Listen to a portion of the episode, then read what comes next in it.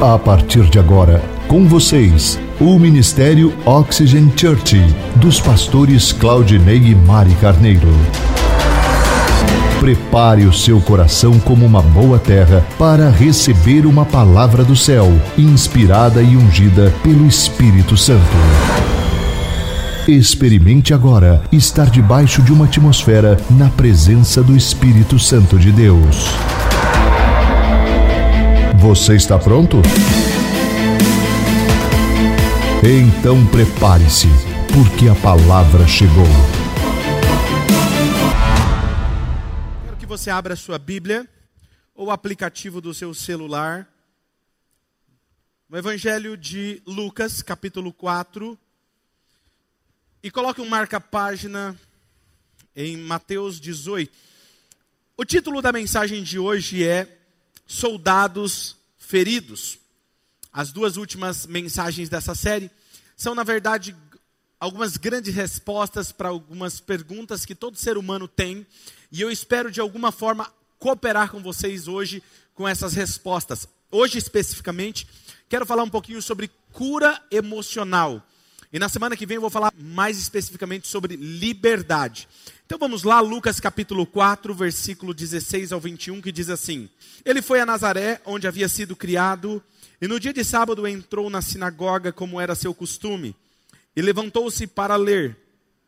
Foi-lhe entregue o livro do profeta Isaías. Ele abriu e encontrou o lugar onde está escrito: O Espírito do Senhor está sobre mim porque ele me ungiu para pregar boas novas aos pobres, ele me enviou para proclamar liberdade aos presos e recuperação da vista aos cegos, para libertar os oprimidos e proclamar o ano da graça do Senhor. Então ele fechou o livro, devolveu-o ao assistente e assentou-se. E na sinagoga todos tinham os olhos fitos nele, e ele começou a dizer-lhes: Hoje se cumpriu a escritura que vocês acabaram de ouvir. Nessa passagem que nós acabamos de ler, estão aqui registrados os cinco ministérios fundamentais de Jesus, que é aquela que é a missão de Jesus para a humanidade. E eu quero dar uma pincelada, não dá para eu aprofundar nos cinco aqui, é, é, ministérios fundamentais de Jesus, mas eu quero passar para vocês pontuar a nível de conhecimento para vocês. Então vamos lá. O primeiro que se destaca aqui nesse texto que Jesus leu na sinagoga é a salvação. É o ministério principal de Jesus e fundamental dele era sobre a salvação. O texto diz: pregar as novas, as boas novas aos pobres e proclamar o ano da graça do Senhor. A principal missão de Jesus é resgatar as vidas perdoar os pecados dessas pessoas e mudar o destino na eternidade dessas pessoas. A segunda missão fundamental de Jesus é o batismo com o Espírito Santo, no Espírito Santo. O texto diz: O Espírito do Senhor está sobre mim, porque ele me ungiu. E todo cristão, ele deve ser batizado no Espírito Santo. Por quê? Porque é o Espírito Santo que convence o homem e a mulher do pecado, da justiça e do juízo. Nós não podemos nos tornar alguém parecido com Jesus se não for por intermédio do Espírito Santo, da ação dele nas nossas vidas. A terceira missão de Jesus é curar. Curar literalmente, porque o texto diz: Eu vim para recuperar a vista aos cegos, ou seja, cura, milagres. Isso era o que Jesus fazia e é isso que nós também cremos. E a quarta, a quarta missão fundamental de Jesus é libertação. O texto diz: Eu vim para proclamar a liberdade àqueles que estão presos. É libertação, trabalhar libertação. Jesus veio libertar. E a quinta missão de Jesus fundamental, que eu acredito que é sobre isso que eu irei pregar hoje à noite, ou perdão, hoje à tarde, é cura emocional. Quando o texto diz, eu vim para libertar os oprimidos, no original, no grego, ele diz o seguinte: é, a palavra no grego é trauo, que significa quebrar, partir em pedaços, despedaçar, golpear com dureza. Daí vem a palavra trauma. Trau vem trauma. Por quê? Porque ele está falando de um coração. Eu vim trazer liberdade para aquele coração que está trauma, que está em pedaços, que está partido, que está é, destroçado, vamos dizer assim. Então, para você entender melhor isso que eu estou falando aqui, imagine um, um vaso de porcelana na sua casa, está nas suas mãos, e você de repente está movimentando ele, e você, por causa de um descuido, ele escapa da sua mão, ele cai ao chão e ele despedaça, ele fica destroçado, e você olha e fala assim: não tem mais solução, não tem conserto, ele está em pedaços. E é isso que Jesus está falando. Eu vim trazer liberdade para aqueles corações que estão trau, trauma, vivendo um trauma, estão feridos. E o termo no, no grego para coração é cardia, por isso que vem a palavra cardio, ou ca, é, cardíaco, ou a palavra até mesmo coração. Então, para você entender isso, o que Jesus está nos dizendo aqui é que ele veio, a missão dele é trazer cura para suas emoções, cura para todas as áreas da sua vida. Porque tem coisas que acontecem na minha vida e na sua vida que nos aprisionam emocionalmente e nos faz agir. E as nossas atitudes é em respostas a essas emoções que estão feridas ou foram feridas no passado. Mas nós vamos entender melhor com isso. Isso, na verdade, foi apenas para criar um pano de fundo para que você entenda o que nós vamos ministrar. Hoje eu quero falar com vocês sobre duas fortalezas que penetram o coração do homem e da mulher quando ele está nesse estado, quebrado, ferido, traumatizado. E uma fortaleza especificamente do, que o inimigo penetra no coração e quando ele está nesse estado de maltratado ou se sentindo ofendido, essa fortaleza é como se quando você sofresse isso, ele vem com uma mentira, ele vem e cria essa fortaleza dentro de você e ela se chama rejeição. Diga comigo, rejeição. Por que rejeição? Toda vez que você for ferido, todas as vezes que você for é, traumatizado com alguma área emocional, você vai ser tentado a se sentir rejeitado. E por que, que eu digo isso? Eu quero que vocês vejam um negócio interessante. Antes que, que você compreenda melhor esse assunto profundamente, eu quero que vocês entendam teologicamente. Teologicamente, o ser humano, ele já é tendencioso a se sentir rejeitado. Por quê? Porque ele nasceu rejeitado. O ser humano nasceu rejeitado pelo próprio Deus. Por que ele nasceu rejeitado pelo próprio Deus? Por causa do pecado. Quando nós nascemos, nós já nascemos com a índole pecaminosa. Então nós nascemos em pecado. Por isso que nós precisamos de Jesus para que nós possamos desfrutar da graça salvadora dele e sermos transformados. Então, quando pelo fato de nós já termos nascido na rejeição, existe uma grande probabilidade que você vai ter mais facilidade para se sentir rejeitado quando você passa por uma circunstância. Então, todo ser humano, se não cuidar nessa área, o inimigo irá aprisionar você através desse sentimento de rejeição. Agora eu quero mostrar alguns textos para vocês, para ajudá-los a entender melhor sobre isso. Vamos lá em Números capítulo 14, versículo 34. Eles vão projetar aqui no LED. Leia comigo com atenção esse texto. Olha o que diz esse texto. Durante 40 anos vocês sofrerão as consequências dos seus pecados. Qual eram as consequências dos pecados? Eram muitas, mas uma delas é experimentarão a minha rejeição. Cada ano corresponderá a cada um dos 40 dias em que vocês observaram a terra. Veja que Jesus, Deus, ele está falando com o povo de Israel. O povo de Israel tinha rejeitado a Deus, rejeitado obedecer a Deus. E ele está dizendo: vocês me desobedeceram e agora vocês vão experimentar a rejeição. Por que, que Deus está fazendo isso? Entenda, Deus ele não está como um pai birrento cruzando o braço e dizendo assim: hum, você não quis me obedecer, agora também você vai pagar, você vai ver a minha rejeição, vou virar as costas para você. Não, ele não está querendo dizer isso. Ele está dizendo o seguinte: você vai ser, sentir, experimentar rejeição, porque o pecado, a desobediência, nos separa de Deus, nos distancia de Deus. Então, quando você está em pecado, por isso que você tem aquela sensação de distância, que Deus não te ouve, que Deus não te ama. Por quê? Porque você está longe. Mas na verdade, Deus te ama. Então, ele está falando: você vai sentir a rejeição. O inimigo, quando você tem uma, um trauma, um pecado, você abre uma porta no mundo espiritual e o inimigo vem e coloca rejeição no seu coração. Agora, olha interessante isso aqui. Agora veja, pelo fato de Israel ter experimentado a rejeição, olha o que acontece. Oséias capítulo 8, versículo 3. Olha o que diz isso. Mas Israel rejeitou o que é bom, e o que acontece? Um inimigo o perseguirá. O que, que Deus está dizendo aqui? Pelo fato de vocês terem rejeitado os meus caminhos, pelo fato de vocês terem me desobedecido, agora um inimigo, um espírito maligno, ele vai perseguir você. Não é não é o que Deus quer para mim e para você. Na verdade, Ele quer que nós tenhamos vida abundante, mas Ele está dizendo: o inimigo irá perseguir você porque você abriu a porta no mundo espiritual. Então, todas as vezes que você rejeita o caminho do Senhor, você está abrindo uma porta para que o inimigo persiga você. Tem alguém aqui me ouvindo? Vai ficar ótima essa pregação até o final, viu? Pode ficar tranquilo.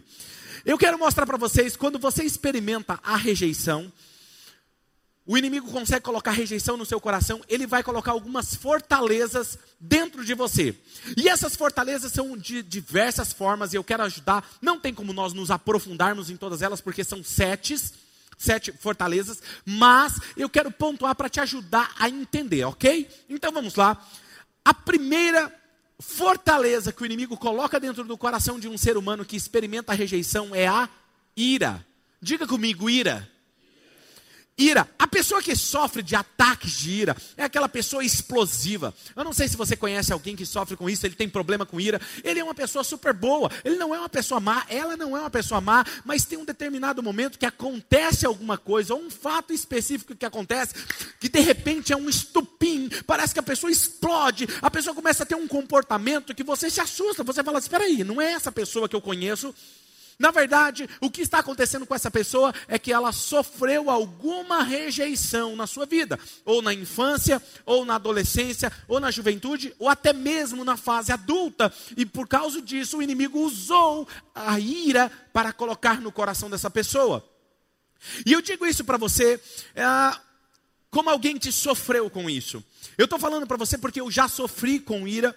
É, eu quero rapidamente aqui pontuar algo para você. Assim que eu me converti, eu comecei a buscar muito a Deus, eu já comecei a buscar o Espírito Santo e viver o melhor de Deus, eu me casei, porém eu tinha um problema muito sério, eu tinha um problema com ira, eu era uma pessoa de um jeito, mas quando eu estava irado, eu me transformava em alguém absurdamente diferente de quem eu era, eu tinha problema no meu casamento, eu nunca bati na minha esposa, jamais eu fiz isso, mas eu te falo que às vezes eu tinha vontade, Está aqui meu sogro, minha sogra me ouvindo ali, ó. Estou confessando aqui, ó. Já pensou? Mas a verdade era essa. Eu ficava virado. E às vezes você sabe que não era coisas absurdas. É discussão de casal, tá começando. Sabe aquele negócio? Você fala assim, cara, e eu ficava irado. Que, sabe aquela sensação que desaparece a sua vista, fica, você fica cego? Alguém já falou isso para você? Cara, quando eu fico nervoso, eu fico cego.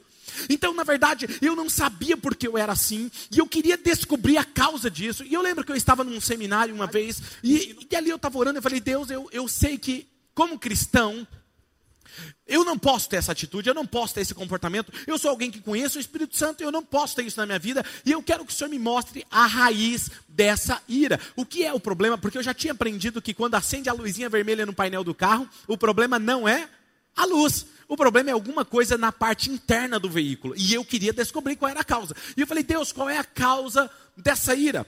E Deus então me mostrou que quando eu tinha nove para os dez anos, eu estava, eu morava em uma outra cidade, eu, era um final de tarde, eu estava conversando com dois, três amigos na frente da minha casa. Chegou meu pai com a bicicleta do serviço, ele cumprimentou a gente, entrou com a bicicleta e ele retornou e começou a conversar com a gente. Eu não lembro o que a gente estava conversando, mas eu lembro muito bem de uma coisa. Eu lembro que eu disse algo que ele me deu um tapa no rosto. E quando ele me deu aquele tapa no rosto, e o Senhor me fez lembrar disso, eu falei: ah, isso é bobeira, isso é coisa da minha cabeça. Não, não pode ser. A raiz dessa ira não pode ser isso. E Deus falou: Não, se eu estou trazendo isso à sua memória, é porque é exatamente aí que começou. E agora eu vou continuar essa história só depois na outra parte da mensagem. Fique atento, guarde isso. Eu já vi pessoas que têm acessos de ira, problema com ira. Eu conheci um rapaz que ele te, tinha tanta ira, problema com tanta ira, que ele chegou uma vez socar uma porta e ele quebrou a mão, cortou todos os tendões da mão. Por causa da sua ira, ele carrega uma marca para sempre na sua mão por causa de um acesso de ira. Eu sentia, na verdade, quando eu estava irado, que uma força sobrenatural tomava conta de mim. E por causa disso eu entrei para o mundo das artes marciais e eu gostava de entrar para o ringue para lutar, para brigar. E quando aquilo tomava conta de mim, eu ficava um monstro. E para te ajudar a entender o que eu estou querendo dizer, tem um filme chamado O Incrível Hulk. Você já, já assistiu esse filme? Graças a Deus eu não me tornava um monstro verde daquele, mas eu me tornava um monstro também, porque eu me tornava-me irreconhecível. E agora preste atenção no que está acontecendo aqui. Eu entendi que um espírito maligno, quando eu dei essa brecha de rejeição, quando eu entendi essa rejeição, você vai entender mais para frente sobre isso. Eu, um espírito maligno passou a influenciar as minhas atitudes. E todas as vezes que eu abria essa porta, ele vinha e influenciava a minha vida. Vamos ver isso biblicamente. Vamos lá, eu quero mostrar para vocês um exemplo do rei Saul que desobedeceu a Deus. 1 Samuel, capítulo 15, versículo 26. Olha o que diz esse texto. Samuel, contudo, que era o profeta Samuel, lhes disse: Eu não voltarei com você. Você rejeitou a palavra do Senhor e o Senhor o rejeitou como rei de Israel. Veja, o rei Saul, ele desobedeceu a Deus e ele sofreu a rejeição, porque como eu disse, o pecado nos distancia de Deus. Agora veja o que aconteceu depois que ele foi rejeitado. 1 Samuel capítulo 19, versículo 9 e 10. Eu quero que vocês leiam comigo esse texto. Um, dois, três. Mas um espírito bom. Não é bom? Olha só, um espírito maligno mandado pelo Senhor apoderou-se de Saul quando ele estava sentado em sua casa, com sua lança na mão Enquanto Davi estava tocando harpa, olha o que acontece. Versículo 10. Saul tentou encravá-lo na parede com a sua lança, mas Davi de, desviou-se e a lança encravou na parede. E Davi conseguiu escapar naquela mesma noite. Preste atenção. Quando ele se sentiu rejeitado, um demônio, um espírito maligno começou a perturbar a vida de Saul. E ele tinha acesso de ira, a ponto que se ele pudesse ele iria matar Davi. Ele tentou assassinar Davi. Saul foi rejeitado e ele se tornou um alguém perturbado pelo inimigo porque ele queria matar esses acessos de ira. Sabe qual é a outra fortaleza que o inimigo usa contra as pessoas que têm, sofrem rejeição? Insegurança. Diga comigo, insegurança. As pessoas que sofrem insegurança são aquelas pessoas que necessitam chamar a atenção. Né? Ela, ela não tem problema com ira, mas ela tem um problema de chamar a atenção. Pessoas que se preocupam onde elas sentam na reunião. Você vai fazer uma reunião, ela quer sentar perto do chefe, ela quer sentar perto do líder, ela quer estar à frente. Né? Para você entender o que eu estou querendo dizer, é, vamos supor que nós estamos aqui numa reunião da empresa, no trabalho, e aí eu elogio o Plínio e falo: Plínio, o trabalho que você está fazendo é sensacional, é incrível o que você está fazendo. E aí eu elogio o Emerson E falam: Emerson, cara, que trabalho lindo que você está fazendo. Mas eu não elogiei o Gabriel, que tem problema com rejeição e ele se sente inseguro. Sabe qual vai ser a reação dele? Ele vai chegar em mim e vai falar assim: é, Por que, que você nunca me elogia? Por que, que você nunca reconhece o que eu faço? A atitude dele é chamar a atenção para ele. E tudo o que ele vai fazer, ele vai fazer para chamar a atenção do líder. O que eu estou querendo dizer para você é o seguinte: que uma pessoa insegura, é, ela não é insegura por acaso. Se você está aqui lembrando de alguém, puxa, olha, fulano é assim, igual o pastor está falando. Entenda uma coisa, não olhe com maus olhos para essa pessoa. Essa pessoa ela não é insegura por acaso. Essa pessoa ela sofreu uma rejeição. Tem alguém me ouvindo aqui? Muito bom. E é isso que está acontecendo. E olha, veja, eu não estou me referindo a ninguém aqui, tá, gente? Pastor, o senhor está falando sobre mim? Óbvio que não, tá bom? A terceira fortaleza que o inimigo usa contra você, quando você sofre uma rejeição, é a soberba. Diga comigo, soberba. A soberba são aquelas pessoas que se sentem que têm o controle de tudo. A pessoa que tem.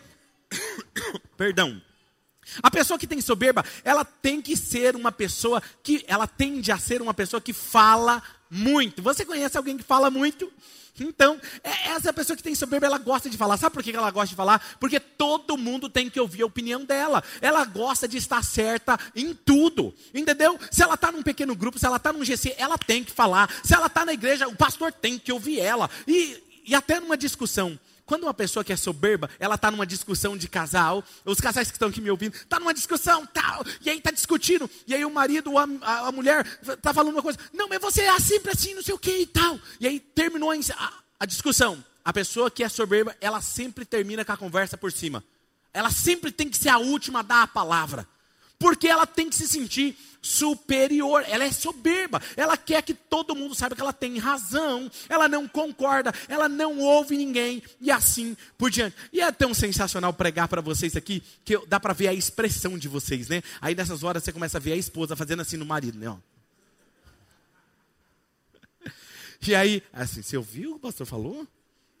Aí quando não é, né? Aí passa um pouquinho, daqui a pouco o esposo vira e fala: Hum, espero que você ouviu essa.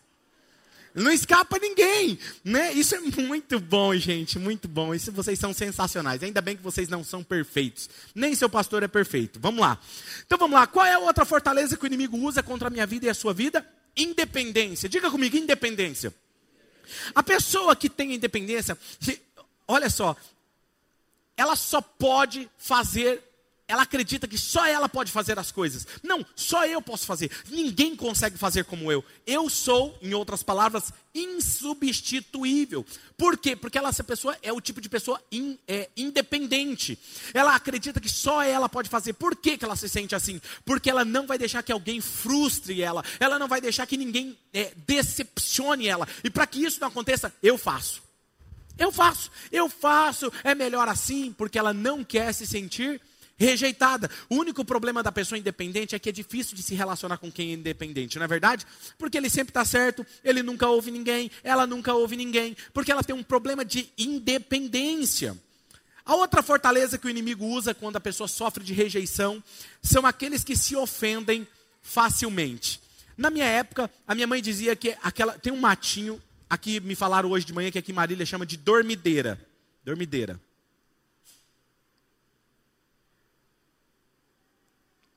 Quando você rela nela assim, ou chega pertinho assim, ela faz assim, né, ó. Não é assim? Você rela no matinho, ela faz assim, murcha. Ah, eu gostava de brincar disso quando eu era criança. Eu passava, saía relando assim, vai dormir, vai dormir. E ela saía assim. Não, mas tem gente que é desse jeito. Você não pode fazer nada com ela que ela já pronto, já magoou, já machucou. E você fala coisa. Não é assim? Você conhece alguém assim, né? Tem gente que não pode fazer nada. E esse tipo de pessoa que sofre com isso, gente, é tão difícil, por quê? Porque você não pode fazer nada, você tem que caminhar em cascas de ovos, né? Com essa pessoa assim, né? Se você está num trabalho, aí você tem que tomar uma decisão. Aí você fala, ó, cuidado como fala com fulano, hein? Porque você já sabe, se você falar com fulano, né, desaba tudo. Porque você sabe. E ela é assim. Por que, que ela é assim, gente? Eu já falei para vocês que o pastor de vocês é muito aventureiro. Já tentei até ser é, skatista. Graças a Deus não consegui. Porque eu me machucava demais, demais. E eu lembro que eu carregava muitos hematomas no corpo com esses tombos, machucava. E, e eu lembro que às vezes eu machucava, ficava aquele hematoma. E quando ele estava sarando, se alguém relasse naquele hematoma, ele doía demais. Porque estava machucado por dentro. Escute o que eu vou te falar. Eu vou te ajudar a entender. Você que já foi para academia, treinou, você já viu alguém que está treinando nos primeiros dias? Você chega para dar um abraço. Eu amo abraçar essas pessoas que estão começando a treinar. Que nem eu tenho aqui um menino que ele está treinando. Outro dia eu abracei ele, o Samuel. Eu fui abraçar ele. E ele, e aí, aí, pastor? Ai, ai, ai. ai não, não, não rela, não, não, não, não, não, pastor, não rela aqui não. Não é assim? Aí eu faço de desentendido. Ah, não pode relar assim. Brincadeira, gente. Eu sou bonzinho. Aí, o que acontece? Por quê? Porque está com muita dor. Apesar que você não veja nenhuma escoriação, está machucado por dentro. E, e, o que essas pessoas que elas, elas, são, é, elas se ofendem facilmente, na verdade, não olhe para ela com olhos maus. Na verdade, essa pessoa é porque ela se machucou muito lá atrás. E ela está aberta, essa ferida dentro dela ainda emocionalmente. Então, qualquer coisinha, ai, machucou. Entendeu? Então, entenda o que está acontecendo. A outra, a boa notícia para você é que se você sofre de uma área dessa aqui, Jesus veio para curar todas as áreas emocionais da sua vida. Amém? E a outra fortaleza que o inimigo usa contra nós se chama solidão ou timidez excessiva. Solidão ou timidez excessiva. Eu não estou falando aqui de personalidade, mas eu estou falando de medo das pessoas. Tem gente que ela se isola, ela vive sozinha, ela não se relaciona, ela não namora, ela não quer se casar, ou se ela se casou e se separou, ela não quer mais casar com ninguém. Por quê? Porque ela se machucou demais. E agora ela quer ficar sozinha. Ela não quer falar em público, por quê? Porque ela tem medo das pessoas ferirem o coração dela, tem medo das pessoas decepcionarem ela. Geralmente isso acontece com uma criança, por exemplo, que vai apresentar o trabalho pela primeira vez na sala de aula e todo mundo faz uma chacota com ela. Nunca mais essa pessoa vai falar em público. Ela sofreu uma rejeição que agora ela vai ter uma solidão excessiva, uma timidez excessiva. Tá me entendendo? Ou seja, gente, ninguém vai escapar aqui hoje nessa palavra. Vamos lá. A sétima fortaleza que o inimigo usa contra nós é o controle e manipulação. Gente, isso é demais. Tem alguns líderes que sofrem com isso, porque, e, eu, e agora nesse momento eu quero me deter mais aqui, porque isso eu acredito que é um grande problema na humanidade.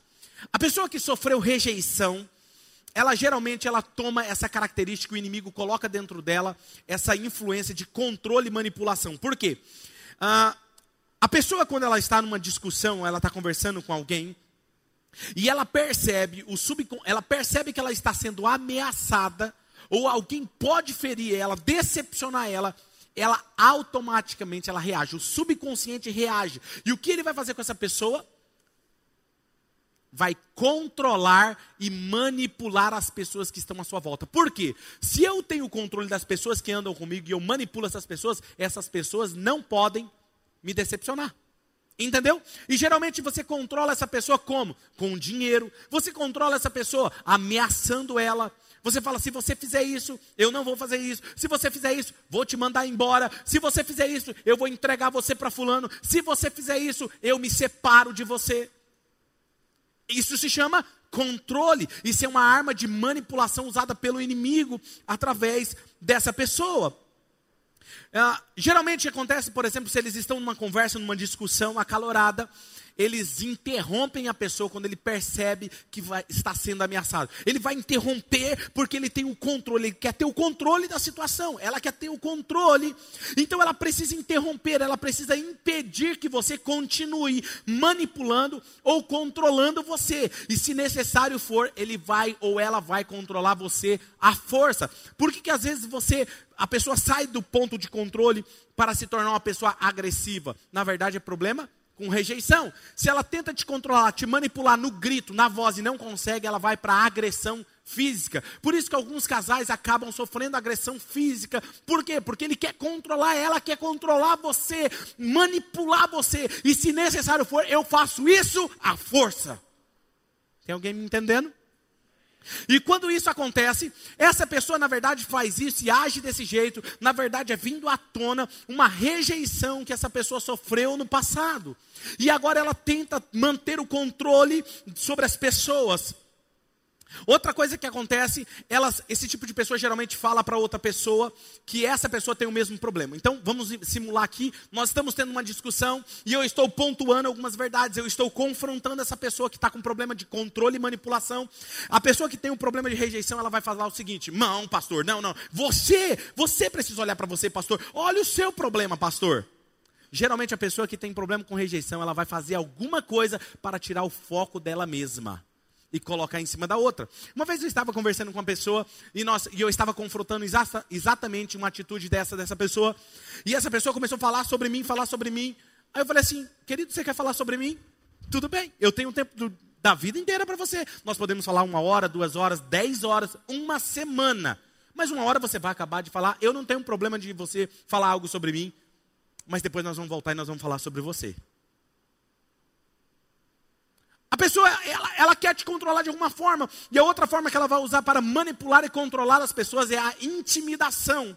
Ela intimida você. Ela não quer que você fale algo. Ela vai controlar você, ameaçando você, ameaçando você violentamente. Essa pessoa tem um problema com rejeição. E ela está disposta a intimidar você, seja gritando com você. Pessoa que tem problema com histeria, grito histeria, sabe? Pessoa que não tem o controle Geralmente isso acontece quando você está sofrendo um nível de estresse muito alto na empresa, no trabalho, na família. Alguns problemas começam. E eu costumo dizer que uma das estratégias do inimigo, fique atento a isso, que ele quer nos desgastar, é nos deixar cansados. Ele começa a levantar um monte de problemas sobre a sua vida e ele vai, ele tira o seu sono. Você não dorme direito, você dorme tarde, acorda cedo e o que acontece? Você fica irritado. Quem aqui dorme pouco e fica irritado?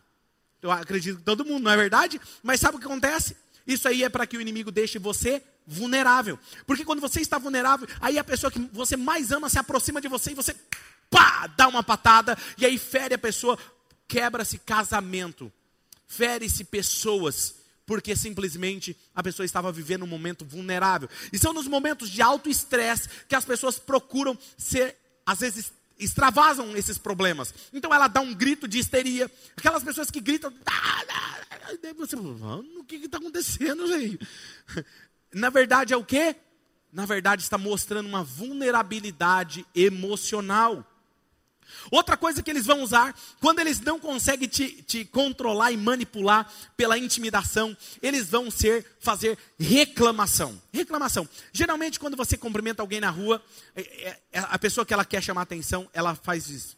Você fala, oi, bom dia. Aí a pessoa fala assim: não, não está um bom dia.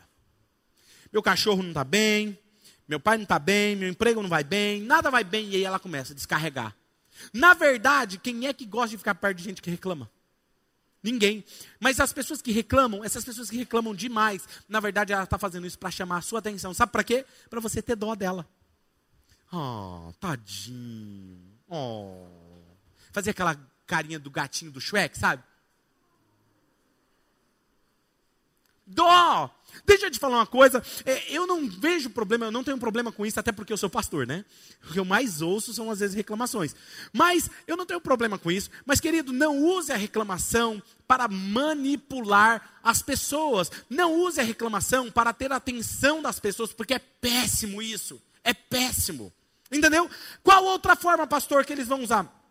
Às vezes, olha que interessante, às vezes essas pessoas que querem a sua atenção, e às vezes eu como pastor, as pessoas exigem a minha atenção. E não é fácil, eu, eu não consigo dar a atenção que eu gostaria para todo mundo. Eu estava conversando outro dia com um dos meus líderes e nós estávamos falando sobre isso. A igreja tem crescido. Eu geralmente procuro ser um pastor muito acessível. Fico ali na porta, cumprimento a todos, respondo a todos, procuro ser o máximo atencioso para todo mundo. Mas eu não consigo atender todo mundo 100% como eu deveria. E algumas pessoas ficam extremamente chateadas, ficam emburradas. Por quê? Porque o pastor não deu atenção. Querido, o que, que eu quero que você entenda? Entenda, seu pastor não é perfeito.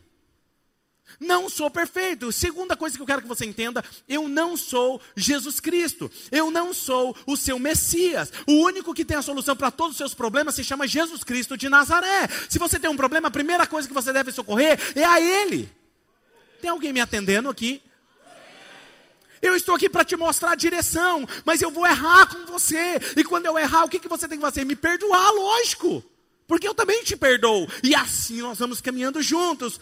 Qual é a outra forma que o inimigo usa como fortaleza quando ele não consegue? Ele reclamou, ela brigou, ele tentou gritar com você e aí ele não conseguiu ter a sua atenção. Ou ela, sabe o que ele vai fazer? Sabe qual é a próxima fortaleza que o inimigo coloca para controlar você e manipular? Choro. Isso é demais, vocês começam a rir, né? Choro. Você já viu aquela pessoa que você está confrontando ela. Você está numa discussão de casal, às vezes o marido, ou às vezes a mulher está falando umas verdades, ou o, o pai falando para o filho, ou o líder, o, o empresário, o patrão, ou alguém, um amigo falando com outro amigo, e está confrontando essa pessoa. Ela tenta alterar a voz, para se empoderar sobre você. Independência, soberba, orgulho. Aí ela não consegue, você continua confrontando essa pessoa. Aí qual é o segundo passo? Ela vai tentar reclamar, ela vai colocar o, o foco em você. Você não, não você resiste, você continua batendo firme, confrontando. Qual é o próximo passo? Chorar. Porque quando essa pessoa começa. Ah, você parou, parou, parou. Parou porque você não quer, não é isso que você quer, não é verdade? Você não quer, então a pessoa começou a chorar. É igual criança. A criança, quando ela quer um doce, ela quer alguma coisa, o que, ela faz? Começa a chorar. E aí você, o pai fica preocupado. Esse escândalo aqui na cidade, dá logo doce para esse menino, depois a gente conversa, viu? Não é assim? É assim, é desse jeito. Você começa a confrontar a pessoa e a pessoa que tem problema com rejeição, ela vai chorar. Por que, que ela vai chorar? Principalmente as esposas geralmente usam essa estratégia. Queridas irmãs, vocês são mulheres fantásticas, incríveis. Eu não vejo problema, mulheres, de vocês chorarem. Eu acho que vocês têm que ter o coração sensível. Eu acho que vocês têm que ter o coração quebrantado. Eu sempre falo que uma das coisas, uma das tarefas que eu olho para escolher um líder para caminhar comigo é alguém quebrantado, é alguém que tem sensibilidade, é alguém que chora. Porque todas as as pessoas que me deram problemas até hoje são pessoas de coração endurecido.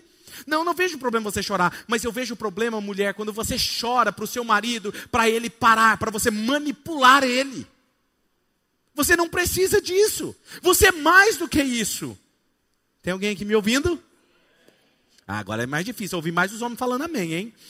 Mas vamos lá. Então, muito cedo eu ensinei isso lá em casa. A Radassa, ela não gosta, ela fala, pai, o senhor sempre fica me entregando. A, a Radassa, ah lá, ela está me ouvindo. Eu já contei de manhã, então não tem problema, filha, já era.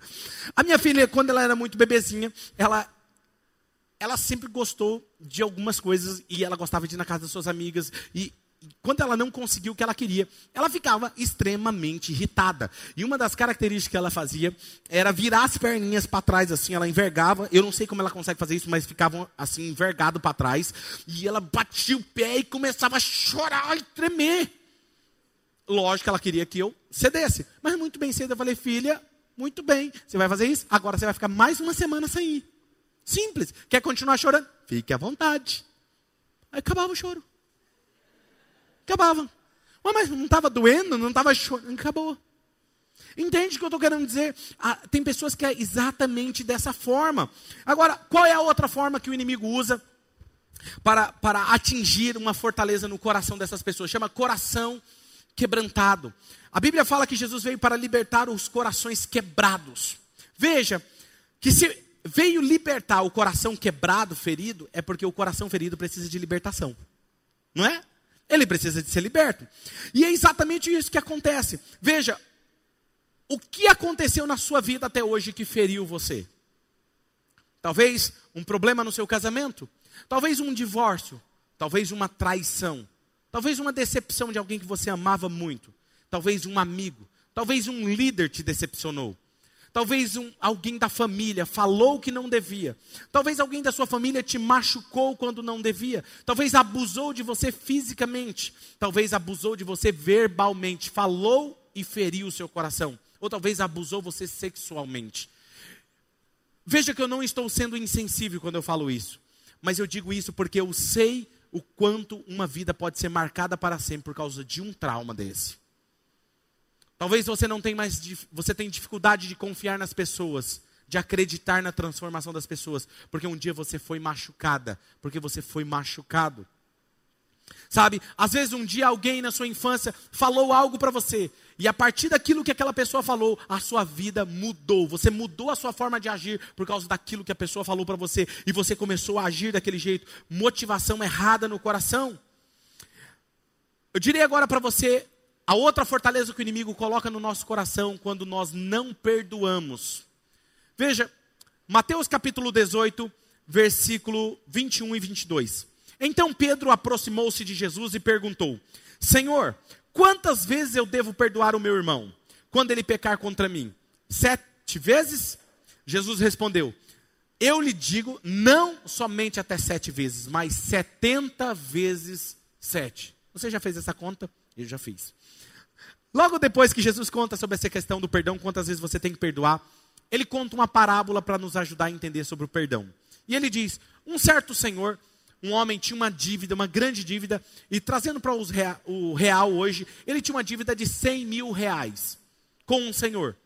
E ele vai e diz para o senhor: Olha, por favor, encarecidamente, tenha misericórdia de mim, eu não tenho dinheiro para pagar essa dívida, me perdoa, você pode me perdoar? E aquele senhor olha para ele e fala: Tudo bem, você está perdoado, eu tenho misericórdia de você, vai, segue a sua vida, refaça a sua vida. E ele segue o seu caminho. Aquela pessoa perdoada segue o seu caminho e encontra um conservo dele, ou seja, uma pessoa que trabalhava para ele. E essa pessoa tinha uma dívida para com ele que foi perdoado de 44 reais. E essa pessoa pede misericórdia para ele também porque ela não tinha como perdoar perdão, não tinha como pagar. E aí aquele homem que foi perdoado diz o seguinte: Não, eu não vou te perdoar, você vai ser preso agora, você vai ser torturado até que você pague toda a sua dívida. E aí Jesus então vem e responde no versículo 32 ao 35. Então o Senhor chamou o servo e disse: Servo mau, eu cancelei toda a sua dívida porque você me implorou. Você não devia ter tido misericórdia do seu conservo como eu tive de você? Irado, o seu senhor entregou aos torturadores até que pagasse tudo o que devia. assim também lhe fará o Pai Celestial, se cada um de vocês não perdoar de coração o seu irmão. Veja que Jesus está dizendo aqui que o Pai fará o mesmo com aquele que não perdoa. Sabe quem que perdoou a gente de forma extravagante desse jeito? Jesus Cristo. Quando eu e você nos encontramos com Jesus, quem era eu e você? Eu não sei você, mas essa canção que nós cantamos, Vasos Quebrados, ela representa muito a minha vida como eu me encontrei com Jesus. Eu sei quem eu era e eu sei quem eu sou hoje. Jesus me perdoou. E aí ele está falando o seguinte: você não pode perdoar o seu irmão que tem uma dívida menor com você? Ou você acha que a dívida que ele tem com você é a mesma dívida que você tinha com Deus? É isso que ele está falando. Quando você não perdoa uma pessoa, veja, é como se você bebesse veneno e quisesse que a pessoa morresse. Eu certa vez estava lendo um livro sobre pesquisas científicas e lá falava que a cada 12 leitos no hospital, nove leitos era por falta de perdão. Nove leitos era por falta de perdão. Você sabia que afeta a sua saúde, afeta a sua vida emocional, afeta a sua forma de agir. E é isso que Jesus está nos ensinando a perdoar. Quando ele fala, se você tem uma coisa contra o teu irmão, vai e perdoa. Ele está pensando na pessoa sim, porque a pessoa pode ter uma segunda chance, uma segunda oportunidade. Mas ele está pensando em você, para que você seja livre. Então pare de aprisionar as pessoas, porque quando você não perdoa alguém, é como se eu, vamos supor que o Gabriel me feriu e eu não perdoo o Gabriel. Não perdoo, não tem como eu te perdoar, cara. E aí é como se eu prendesse uma bola de ferro amarrada na minha perna. E até então, dá para eu conseguir carregar essa bola de ferro comigo. E aí esse meu amigo aqui, ele me chateou, ele me decepcionou. Cara, você foi meu companheiro, cara. Nós caminhamos há tantos anos juntos e você me feriu desse jeito. Não te perdoo nunca mais. Eu amarro mais uma bola de ferro no meu pé e eu continuo. E a minha esposa me fere, eu não te perdoo também. Vou quebrar meu casamento. Amarro mais uma bola de ferro. Como você acha que vai estar minha vida logo mais? Eu não consigo sair do lugar. Você consegue imaginar pessoas desse jeito? Você percebe que a vida da pessoa não progride, não avança, não prospera, o casamento não vai bem, tudo que ela coloca a mão está errado. Por quê? Ela está presa emocionalmente. Veja que Tiago capítulo 4, versículo 7, o Senhor nos dá a estratégia de como resistir o inimigo. Ele diz: resistir, portanto, submetam-se a Deus, resistam ao diabo e ele fugirá de vocês. Veja que, deixa esse texto, veja que eu só posso resistir o diabo quando eu estou submetido a Deus. Quando você não está submetido a Deus, você não consegue resistir ao inimigo. Isso é uma estratégia. Veja que Paulo vai dizer o seguinte, eu vou explicar para você como é que Satanás age. Paulo diz em 2 Coríntios capítulo 11, versículo 14: Isto não é de admirar, pois o próprio Satanás se disfarça de anjo de luz. Ele se disfarça.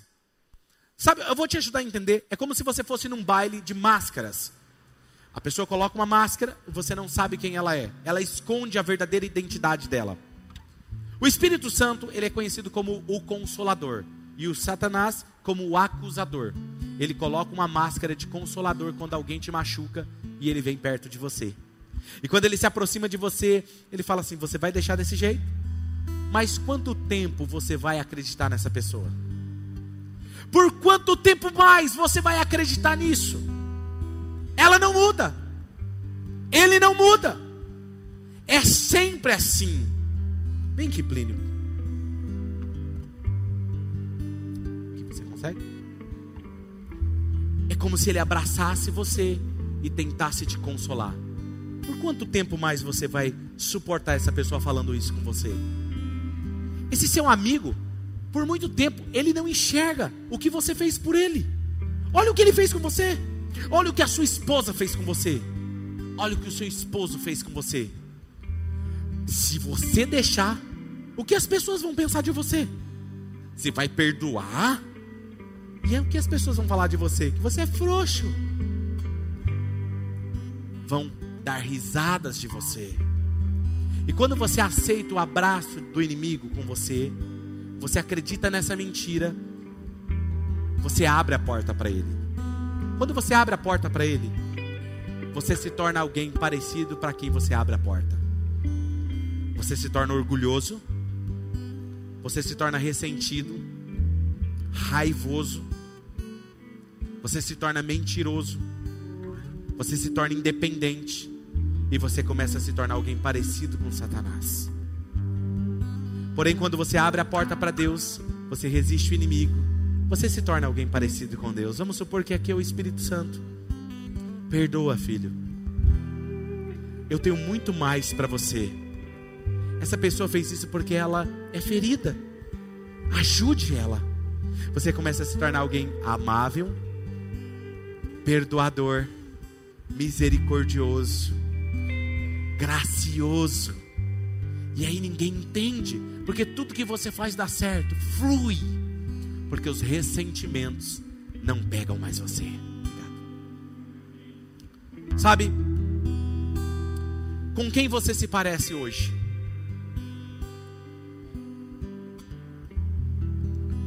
Quando eu fui ferido, eu estava me tornando como inimigo. Quando Deus me trouxe à memória aquilo que parecia tão insignificante à minha mente, eu falei: não, é, é bobeira, jamais. Você acha que eu tenho esse problema de ira por causa desse tapa do meu pai que eu nem lembrava mais? E Deus me disse: se eu estou trazendo a sua memória, é porque você precisa de liberdade nessa área. Sabe o que acontece, Claudinei? Nesse dia você não podia fazer nada contra o seu pai. Seu pai te agrediu, te humilhou na frente das pessoas. Você não podia revidar, você guardou essa ira dentro de você. E todas as vezes que você, na sua vida, se repete umas circunstâncias como essa, que você vai se sentir humilhado, você vai se sentir exposto, você vai se sentir questionado, a sua ira vem para fora, a pessoa não tem nada a ver com isso, seu funcionário não tem nada a ver com isso, sua esposa não tem nada a ver com isso, seus amigos não tem nada a ver com isso, mas você explode como um monstro. Claudinei, deixa eu tirar e sarar essa ferida. Até quando você vai querer machucar essas pessoas? Claudinei, só quem é ferido fere outras pessoas. Claudinei, só quem é magoado magoa as pessoas. Só quem foi grosseiro, que é grosseiro com outras pessoas. Claudinei, só quem alguém recebeu o grito histérico de alguém, grita histérico com outra pessoa. Peça perdão, se arrependa. Eu estava em outra cidade, peguei o telefone e liguei para meu pai. Falei, pai, o senhor não vai entender muito bem, mas eu estava orando, expliquei para ele, falei, eu quero te pedir perdão, porque eu guardei mágoa do Senhor. Eu não entendi que o Senhor deu aquilo que o Senhor recebeu do seu pai. E o Senhor, mesmo com as suas limitações, o Senhor conseguiu ser um bom pai para mim, mas eu não consegui enxergar. Pai, me perdoa, me perdoa porque eu carrego essa mágoa comigo, me perdoa. Meu pai nunca me disse que me amava. Meu pai sempre foi muito grosseiro. Sabe o que eu ouvi depois no telefone? Ele disse: Filho, com a voz embargada, eu que te peço perdão. Filho, me perdoa porque eu te bati quando não devia. Filho, me perdoa, eu te amo. E hoje eu tenho um relacionamento incrível com meu pai. E nunca mais eu tive acesso de ira. Olha que para mim mirar, ficar irritado, eu ainda consigo ter a válvula de escape. Não tenho mais problema com isso. Eu não tenho mais problema com a rejeição. Querido, deixa eu te falar uma coisa. Mas quanto tempo você vai esperar para tratar com essa área? Você vai esperar seu casamento quebrar? Você vai esperar sua empresa quebrar? Você vai esperar os seus relacionamentos quebrarem? A sua amizade quebrar?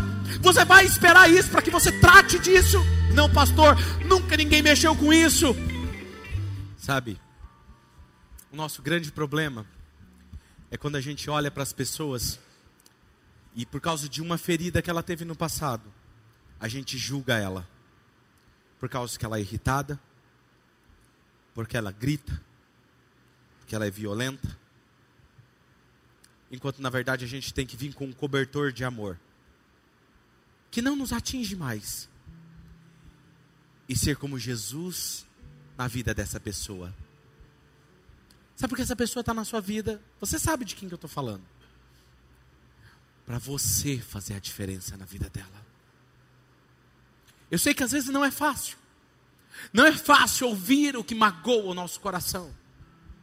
Não é fácil ter atitudes grosseiras e estúpidas, que a maior vontade sua é quebrar tudo, jogar tudo para o ar e desistir, é mais fácil. Mas eu quero chamar vocês hoje aqui, porque eu amo vocês. Feche essa porta hoje, porque o inimigo tem controlado a sua vida por causa dessa brecha. Perdoe. Se você está com o seu cônjuge, olha para ele, olha para ela, nos olhos, e diga: meu amor, eu sei que eu feri você, com atitudes, com palavras, eu te decepcionei. Eu sei que você tinha todo o direito de nunca mais querer me ver. Mas eu quero te pedir perdão de verdade. Porque eu vou me tornar um marido melhor, uma esposa melhor, um amigo melhor. Pai, me perdoa. Porque eu estou sendo um filho que não é o filho dos sonhos. Me perdoa, Pai. Mãe, me perdoa. Filha, me perdoe. Filho, me perdoe. Pastor, por que, que você está pregando isso? Porque eu estou cansado de ver o inimigo dominando e controlando a vida de pessoas que são livres, eram para ser livres e são aprisionadas das suas emoções. Eu quero te convidar agora a fechar os seus olhos. Peça ao Espírito Santo que traga à sua mente aquilo que ele queira trazer cura. Talvez você vai lembrar de um fato que aconteceu na sua adolescência, na sua infância, ou até na fase adulta, dentro do seu casamento. Naquele dia que você se sentiu a pior pessoa do mundo, que você queria desaparecer. Você sabe que naquele dia o inimigo estava tramando contra você. Naquele dia o inimigo queria acabar com a sua vida. Ele queria destroçar o seu relacionamento. Mas Jesus hoje veio para trazer cura. E quando Deus te trouxer a sua lembrança algo específico, procure essa pessoa. Peça perdão, tenha coragem de pedir perdão. Eu estou falando para você como alguém livre. Aquilo me libertou. Hoje eu confio nas pessoas. Hoje eu sou conhecido como pastor que às vezes acredita demais nas pessoas. Eu acredito.